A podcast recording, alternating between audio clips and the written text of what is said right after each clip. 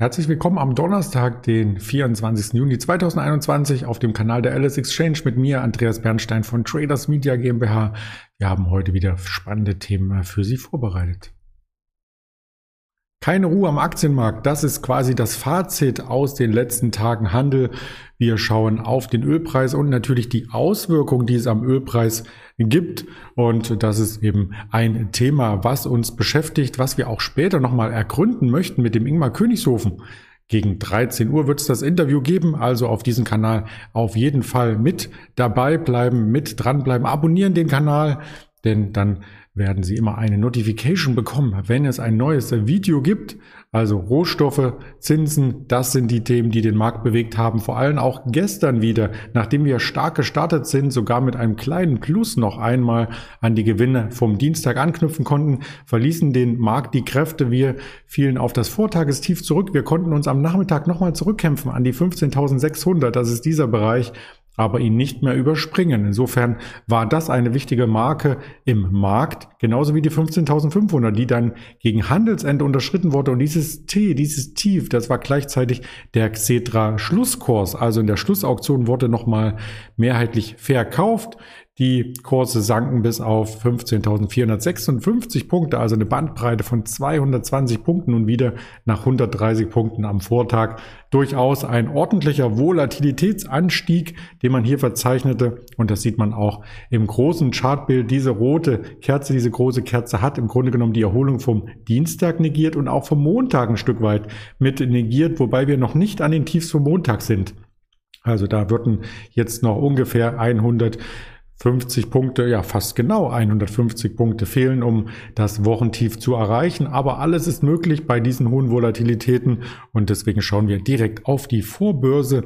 Wie skizziert sich der Markt heute? Was kann uns erwarten? Und das sieht durchaus positiv aus. 15.510, also wieder eine Erholung von den Schlusskursen von gestern Abend. Wieder ein kleiner Aufschlag in der Vorbörse. Das kannten wir bereits aus den vergangenen Tagen, wie lang die hält und wie weit die Erholung gehen mag. Das muss sich herausstellen und das ist insbesondere auch vor dem Hintergrund, dass wieder die Zinsangst hier aufkeimte, zu begutachten. Also die Zinsen sollen in den USA ja erhöht werden bis Ende 2023. Wann aber genau? Das ist die große Spekulationsfrage und da äußern sich mehrere Notenbanker immer wieder kontrovers dazu und natürlich auch Volkswirte. Auch ich habe eine persönliche Meinung, jeder hat so seine Meinung dazu. Es hängt aber letzten Endes davon ab, wie sich die Inflationsdaten entwickeln, die Erzeugerpreise und so weiter. Da gibt es auch heute vor allem aus Deutschland wieder spannende Daten, die so ein Stück weit auch das Sentiment widerspiegeln, was in unserer Wirtschaft vorhanden ist. Die Belastung kam unter anderem auch vom Ölmarkt. Ölpreis bald bei 100 Dollar. Das titelt die Tagesschau gestern Abend weltweit steigende Nachfrage. Natürlich, wenn sich die Wirtschaft erholt, dann werden auch die Rohstoffe gebraucht. Wir hatten es vor einigen Wochen schon skizziert vom Stahlmarkt, vom Kupfermarkt, vom Holzmarkt und nun auch vom Ölmarkt. Experten warnen vor einer Angebotskrise. Deswegen Angebot und Nachfrage kommen am Markt zusammen. Die Preise für Rohöl steigen. Damit steigen auch die Preise für Benzin, Kerosin, Heizöl. Also all das, was wir selber hier nutzen, was wir vielleicht als jemand, äh, der ein Kfz besitzt, was noch nicht elektromobil angetrieben wird, der muss noch ganz normal traditionell tanken und der ist von höheren Erdölpreisen über die höheren Benzinpreise betroffen und für den schlägt dann die Inflation über diesen Umweg zu und auch im Warenkorb, der die Inflation misst vom Statistischen Bundesamt, ist natürlich so ein kleiner Tankgutschein oder ein Anteil davon enthalten, weil es ja den Querschnitt der Bevölkerung widerspiegeln sollte. Also Belastung vom Ölmarkt weil wie sieht der Ölmarkt insgesamt aus? Man denkt beim Sichten dieser Nachricht bald bei 100 Dollar, wir stehen bei vielleicht 95 Dollar. So ist es nicht so schlimm und ich habe mir echt Mühe gegeben, hier einen langfristigen Chart auszugraben von Ende 2018. Auch da ist die 100 Dollar nicht zu sehen. Also ich weiß nicht, wie die Prognose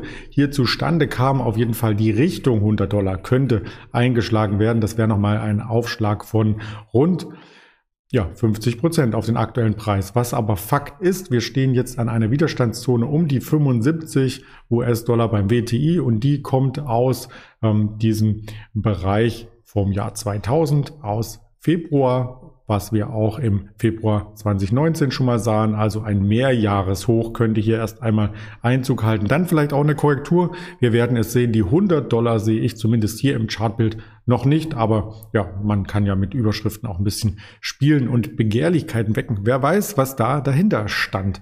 Was aber bei den Aktien dahinter stand, beim höhen Ölpreis, ich sagte es bereits, dass die Auswirkungen dann entsprechend sichtbar werden für Unternehmen, die auch Öl nachfragen als Grundstoffe, die Öl brauchen, um es zu veredeln für ihre weiteren Produkte, wie zum Beispiel eine Covestro, auch eine Volkswagen, wenn dann weniger Autos verkauft werden, weil der Ölpreis zu hoch ist. Beispielsweise, das schlägt sich auf den Kurs nieder, auch in der MTU Aero Engines, wenn das Kerosin teurer wird und die Flugzeuge nicht mehr so oft äh, vielleicht genutzt werden, weil die Flugtickets steigen. Das hat alles Auswirkungen. Deswegen diese Unternehmen waren gestern die Tagesverlierer und vielleicht noch Münchner Rückversicherung, weil die hier so reingerutscht ist. Die Info, es geht ja die Hurricane-Saison in den USA los. Und das ist immer mit Schäden zu rechnen. Die Münchner Rückversicherungsgesellschaft ist eine der größten Rückversicherer weltweit. Und äh, sobald der Hurricane ein bisschen ähm, größer ist als ähm, prognostiziert und abgesichert vor allem, dann bedeutet das, hier müssen Auszahlungen getätigt werden und das legt sich dann so ein bisschen belastend auf das Unternehmen, auf die Aktien des Unternehmens. Covesto habe ich eben benannt, also eine kleine Schwäche hier zum Wochenstart auch schon gesehen. Ähm, da entfernen wir uns von den Jahreshochs. Vorher ein sehr stabiler Aufwärtstrend, jetzt eine Seitwärtsphase vielleicht. Wenn das nicht kippt, ähm, dann kann daraus wieder ein Schwung entstehen für einen weiteren Anstieg. Die Aktie sollte man hier auf alle Fälle auch mal näher anschauen, auf die Watchlist legen, weil sie dann auch sensitiv reagiert auf Ölpreisbewegungen. Unternehmensmeldung heute, die es gibt, MLP Hauptversammlung Auto 1, erst neulich an die Börse gegangen, schon Hauptversammlung online, dürfte spannend werden. Centrotech, Medicin, Swiss Re, auch ein Rückversicherer, CureVac, auch hier mit der Hauptversammlung. Da gab es ja die Halbierung in der Vorwoche. Mal sehen, was da auf der Hauptversammlung ähm, erzählt wird. Evonik, Investorenveranstaltung und nachbörslich noch Zahlen von Nike. Und ganz, ganz wichtig, nicht nur BlackBerry, weil eben die Wall Street Bet Community auf BlackBerry steht, sondern was ich nennen wollte, ist das Fettergebnis des Bankenstresstests. Das könnte Auswirkungen auch auf die Deutsche Bank haben. Also das Ganze nachbörslich können wir gerne morgen früh mit kommentieren. Ansonsten von den Daten her 10 Uhr, sehr wichtig, das EU-Wirtschaftsbulletin und der IFO-Geschäftsklimaindex wird ein Stück weit höher erwartet als noch vergangenen Monat. Die Geschäftsaussichten, die aktuelle Beurteilung, alles soll besser sein. Ich hege so meine Zweifel. Es gab auch neulich noch eine Enttäuschung dort, ebenso wie bei dem Erstanträgen auf Arbeitslosenunterstützung am Nachmittag 14.30 Uhr.